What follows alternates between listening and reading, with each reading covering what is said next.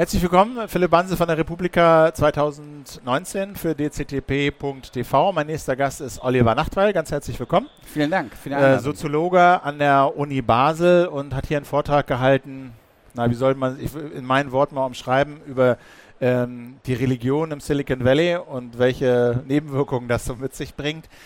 Ähm, Beschreiben Sie doch mal. Also Sie, Sie sprechen davon, dass Firmen aus dem Silicon Valley, allen voran natürlich die großen Bekannten, Google, Facebook, Amazon etc., äh, sagen wir mal, beseelt sind von einem neuen Geist des Kapitalismus. Was ist, was ist dieser neue Geist? Ja, der setzt sich aus zwei Elementen zusammen. Der erste ist erstmal vordergründig sehr gesellschaftlich und positiv. Es geht um die Solution gesellschaftlicher Probleme. Also um die Lösung. Genau. Die, die, die, die Lösung von bestimmten Problemen, aber was meine Kritik daran auch gleich anschließend ist, die Solution liegt immer nur in dem gesellschaftlichen Problem, was man in der computertechnischen Denkweise damit identifizieren kann. Beispiel? Ähm, ein Beispiel ist zum Beispiel die äh, Google Maps. Also das heißt eine, eine Karte. Wie finde ich mich zurecht auf der Welt? Das kann man technologisch mittlerweile deutlich besser lösen. Äh, und ich glaube auch, dass die Scheidungsrate, äh, das wird man erst später messen können, dadurch deutlich runtergegangen ist, weil viele Ehepaare sich nicht mehr darüber streiten müssen, wo es dann jetzt hingeht, wenn man die Karten äh, zusammenliest im Auto. Das heißt, Google Maps oder das, das Kartenlesen ist tatsächlich ein ein gesellschaftlicher Fortschritt oder auch ein individueller Fortschritt. Und, aber diese Denkweise blendet viele andere Probleme aus wie zum Beispiel Ungleichheit, Armut und teilweise sogar die Klimaproblematik. Ähm, ja, okay. Und was ist der Geist? Also der Geist ist der einerseits, wir lösen ein Problem oder im Prinzip gehen wir davon aus, dass alle Probleme, die wir haben, technisch gelöst werden können. Mhm. Das ist das eine.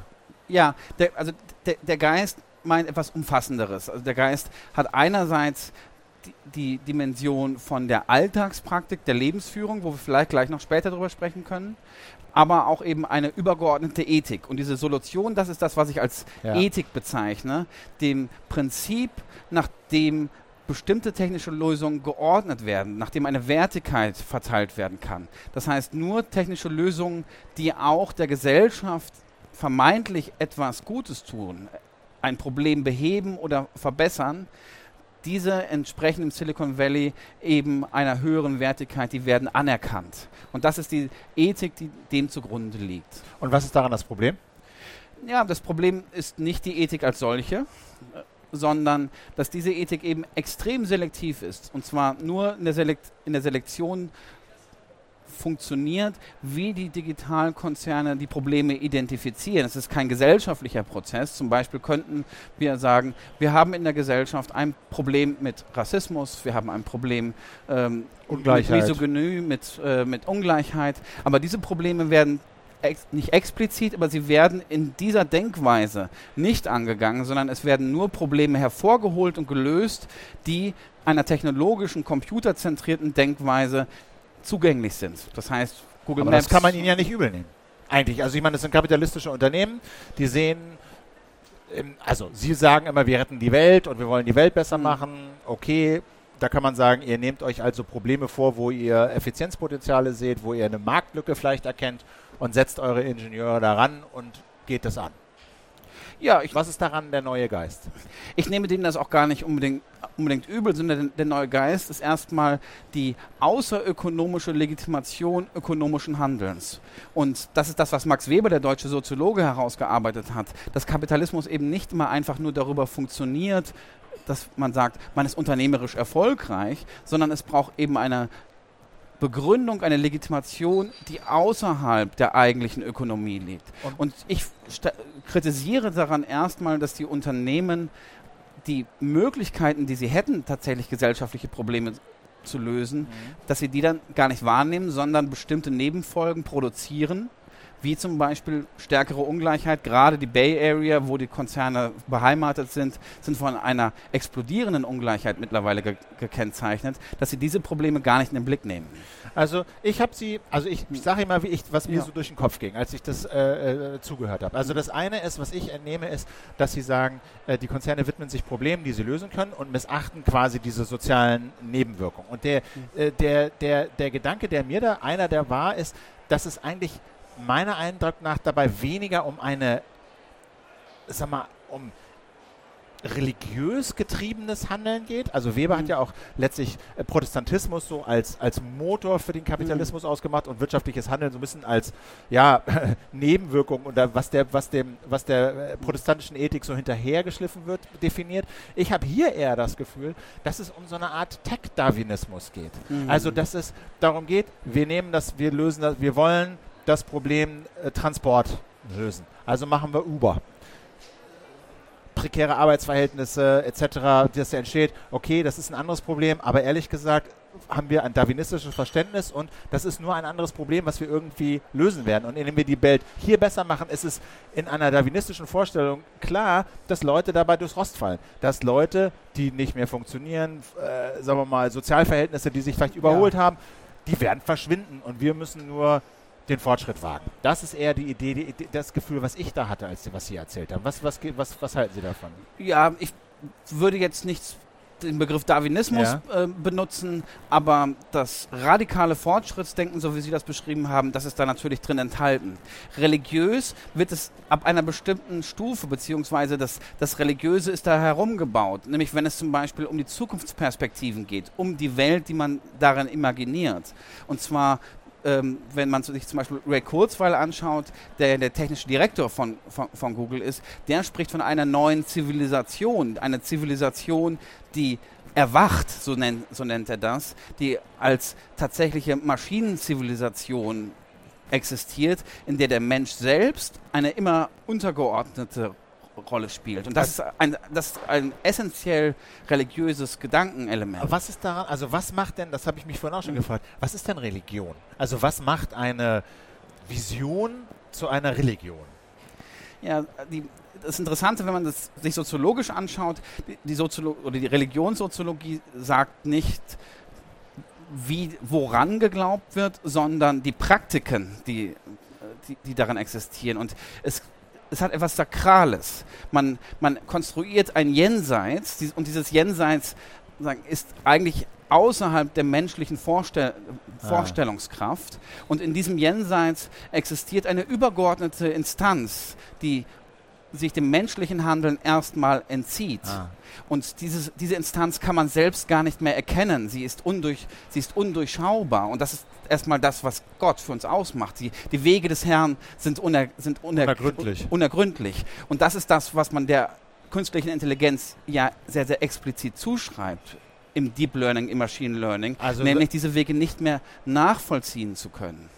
So eine transhumanistische Idee, dass der menschliche Geist mhm. überspringt auf die Maschine oder in den Maschinen überlebt genau. dass die Maschinen einen Fortschritt quasi aus sich heraus kreieren und der Mensch ja, in der Rangfolge etwas nach unten rutscht, auch Ganz noch genau. eine Rolle spielt, aber nicht mehr die Zentrale. Ganz genau.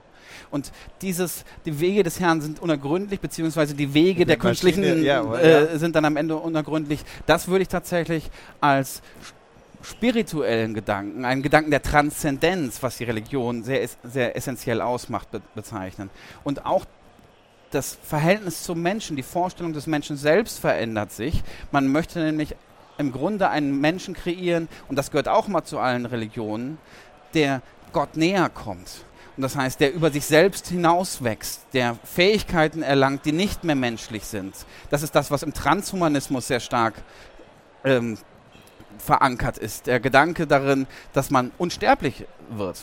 Die Unsterblichkeit ist ein, wesentlich, ein wesentlicher Gedanke der christlichen Religi äh, Religion, nämlich was passiert nach dem Tod. Die Vorstellung, kann ich nach meinem menschlichen Tod weiterleben? Komme ich ins Paradies? Komme ich in die Hölle? Beziehungsweise kann ich darüber hinaus wachsen? Und man möchte verschiedene Wege gehen. Erstmal möchte man nicht mehr sterben müssen. Das, das ist daran, woran auch gearbeitet wird. Das wird sehr, sehr explizit so formuliert.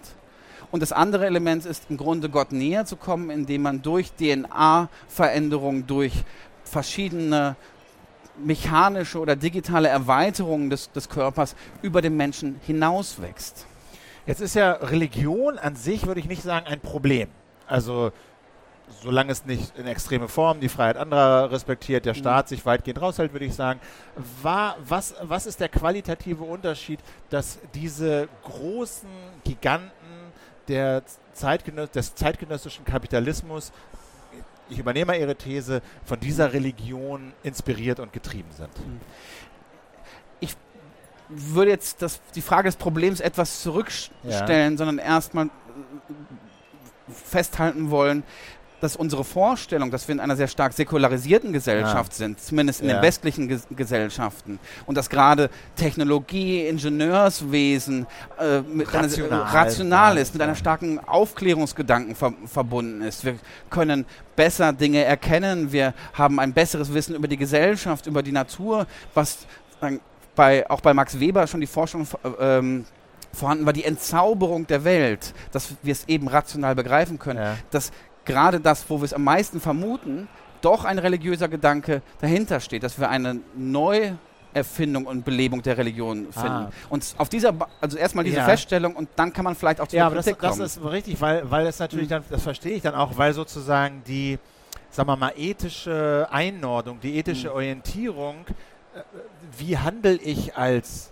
Unternehmen oder als Ingenieur, was sind meine Prioritäten, wohin strebe ich, was halte ich für erstrebenswert, wo schütte ich Geld und Energie drauf und wo nicht, natürlich extrem davon abhängt, genau. was meine Vision ist, wo, wo, was mein Ziel ist. Ist es die rationale Verbesserung gesellschaftlicher Probleme, Armut, Ungleichheit, äh, Ungerechtigkeit oder ist es, ja, die, sagen wir mal, die transhumane äh, Zukunft, wo die Singularity am Ende regiert? Genau. Die, diese Ethik oder diese die, die religiös unterfütterte Ethik ja. zeigt uns ja eine Zukunft, in der alles besser wird, in der es ein, gewissermaßen ein neues Gleichgewicht gibt, in der wir eine tatsächlich neue Zivilisation haben. Und wenn wir es als auch zumindest immanent religiöse Denkweise erkennen können, haben, haben wir eine andere Herangehensweise, uns damit auseinanderzusetzen und vielleicht auch die Fähigkeit zu sagen, wollen wir das? Oder gehen wir darin zurück, wie es in diesem reinen Fortschrittsglauben verankert ist, nämlich dahin geht ohnehin der Weg. Das, das ist dann ein eher ein, ein geschichtsdeterministisches Ver so ein Verständnis. Schicksal. So genau, ein, ein, ein, Schicksal, die Technologie wird uns dahin treiben, aber indem ich sage, das ist erstmal eine religiöse Idee, können wir auch die Technologie und den Fortschrittsgedanken, der da, der da drin steckt, anders hinterfragen und nochmal die Gesellschaft als Entscheidungsträger, als, als den Ort, wo wir uns darüber einigen müssen, was wollen wir eigentlich, wieder etwas zurückholen.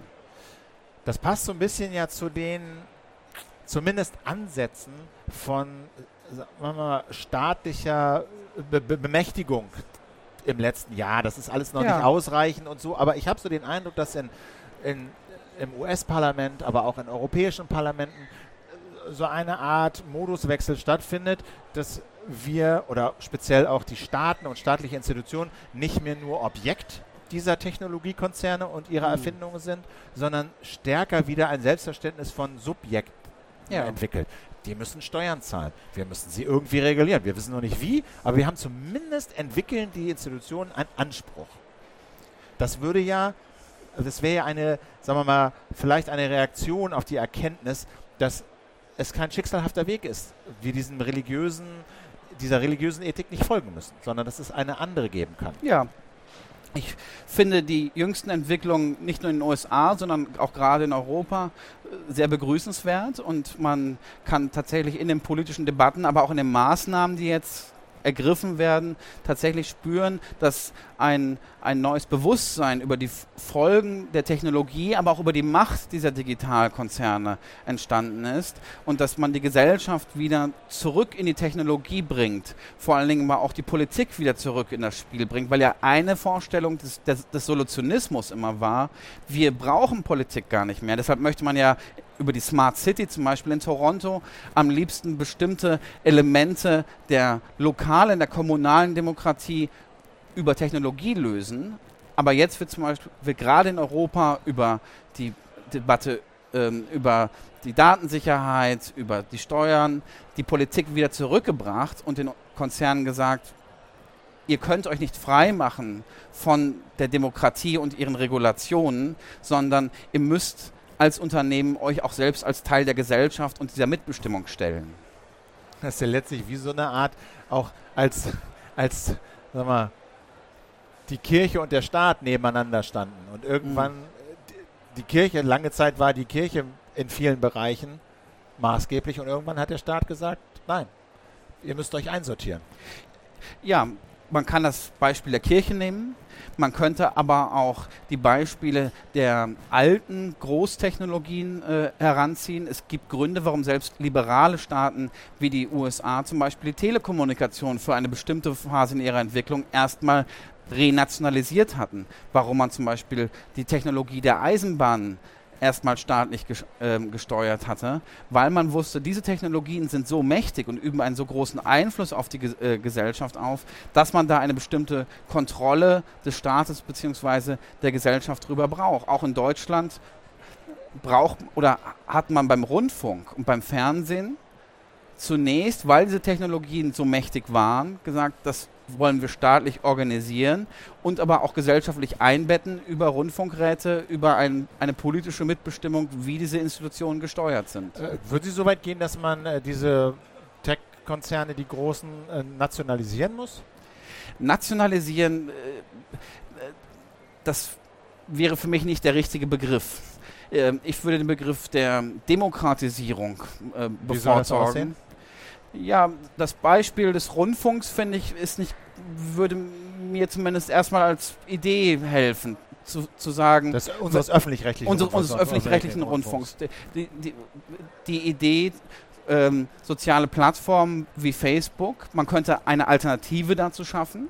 Eine Alternative, die erstmal nicht davon leben muss, Werbung zu verkaufen und eventuell dann auch Werbung an russische Hacker oder an, äh, andere Manipulatoren zu, äh, zu verkaufen, sondern die erstmal aus öffentlichen Mitteln finanziert wird, aber dann auch von der Öffentlichkeit kontrolliert wird, aber dann eben nicht nur vom Staat oder von der Politik, sondern auch von den Bürgern, in diesem konkreten Fall den Usern, die sagen können, wie soll denn der Algorithmus bei Facebook ähm, funktionieren? Wie, wonach soll denn ausgewählt werden, welche Informationen ich sehe? Wie wollen wir als Bürger die Frage von Hate Speech reguliert haben? Jetzt sozusagen ist das eine reine Privatsache, wie das die Entscheider bei Facebook über die algorithmische Programmierung äh, vollziehen, sondern mein Vorschlag wäre die Sozialisierung bzw. Demokratisierung, dass wir die bestehenden Konzerne sagen, einer demokratischen Kontrolle ähm,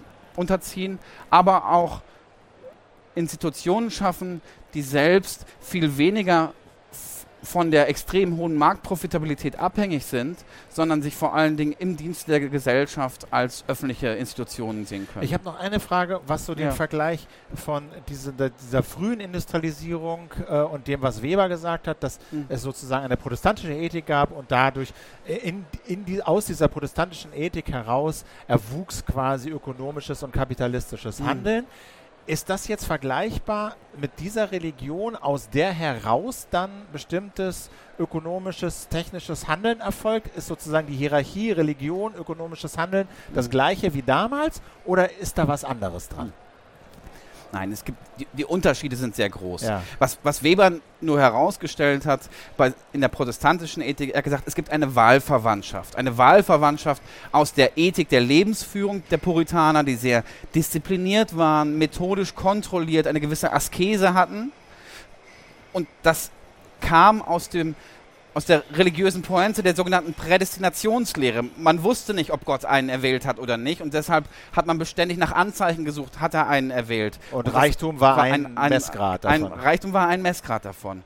Und heute haben wir natürlich nicht diese Form der Religion, aber wieder diese Wahlverwandtschaft einer einer Transzendenz, die, die das Diesseits und das Jenseits miteinander verbindet und die aber wieder zu einer bestimmten Lebensführung, zu einer neuen methodisch kontrollierten Lebensführung führt. Ich will jetzt nicht sagen Askese, aber dass das Smartphone, was uns jetzt erlaubt, zum Beispiel unsere Schritte zu kontrollieren, unsere Essgewohnheiten zu, kontro zu kontrollieren, unsere Prokrastinationen, das heißt, dass wir irgendwo im Internet rumhängen und auf, äh, uns Katzenvideos anschauen, zu sehen, dass das Smartphone eine andere Form dieser religi nicht religiös, aber zumindest technisch, spirituell organisierten Perspektive wieder zu einer Lebensführung führt, die diese Wahlverwandtschaft reproduziert. Aber die, der Geist sozusagen, oder anders formuliert, der, der Gott der Puritaner war auch unergründlich. Sie konnten nicht wissen, was die richtigen Handlungen sind. Ein bisschen ist das heute auch so. Wenn Sie zum Beispiel anschauen, wie die Algorithmen funktionieren, dann sehen Sie sehr stark, dass zum Beispiel bei automatisierten Bewerbungsverfahren man nicht genau weiß, was sind die richtigen Sätze, die ich reinschreibe in die Bewerbung. Wird bei den Bewerbungen, gibt es da einen Bias, zum Beispiel bei Geschlecht oder ethnischer, ethnischer Herkunft. Und das heißt, auch hier gibt es, das, gibt es diese Form des Unergründlichen dann dahinter. Und das wäre die Analogie zu Weber, beziehungsweise dazu, was ich jetzt als, als Geist bezeichne. Wir haben schon ein bisschen Zeit, aber mir ist es egal. Ich, ich, ich habe noch eine Sache, und zwar, ja. äh, was, was ich finde, also würde ich mal Ihre Meinung dazu hören. Ich finde, ähm, was die, diese Religion und diese ähm, te das technische Herangehen an Probleme mit sich bringt, ist, finde ich, auch ein sehr mechanisches Menschenbild. Also, mhm. dass wenn ständig Probleme mit technischen Mitteln gelöst werden, dahinter immer eine sehr funktionale Vorstellung davon stehen muss eigentlich, wie wir Menschen funktionieren. Ja. Wir geben ja. ihnen diesen Anreiz und dann werden sie sich so verhandeln. Äh, wir setzen den Rahmen so und so und experimentieren mal ein bisschen mit den Preisen und dem, was wir so anzeigen auf der App und mhm. dann äh, verhalten sich die Menschen so und so. Sehen Sie das auch so? Teilweise ist, ist das so. Also es ist, ist gewissermaßen ein, ein das, das Menschenbild ist die, die liberale Mittel- und Oberschicht in ihrer Lebensführung, die teilweise in den Algorithmen da dann abgebildet, äh, äh, abgebildet ist. Und so wird man dann auch manchmal etwas paternalistisch sozusagen genatscht, in diese Richtung gedrückt.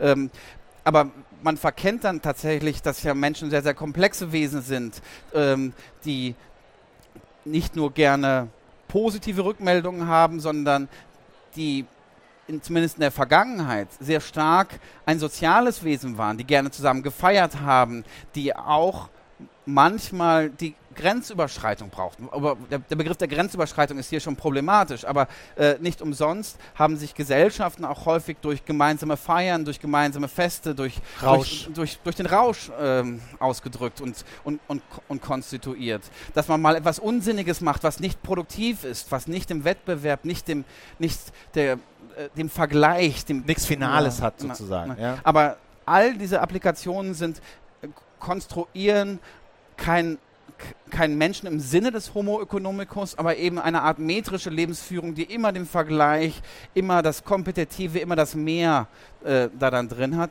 und die eben das, das andere Element, was nach meiner Meinung zur menschlichen Anthropologie gehört, nämlich das nicht dem Wettbewerb äh, folgen, das mal im Bett liegen bleiben, den Rausch äh, zu haben, die, Kontem die Kontemplation, das wird dabei im Grunde negiert. Die Gamification unseres Lebens. Ganz eigentlich. genau.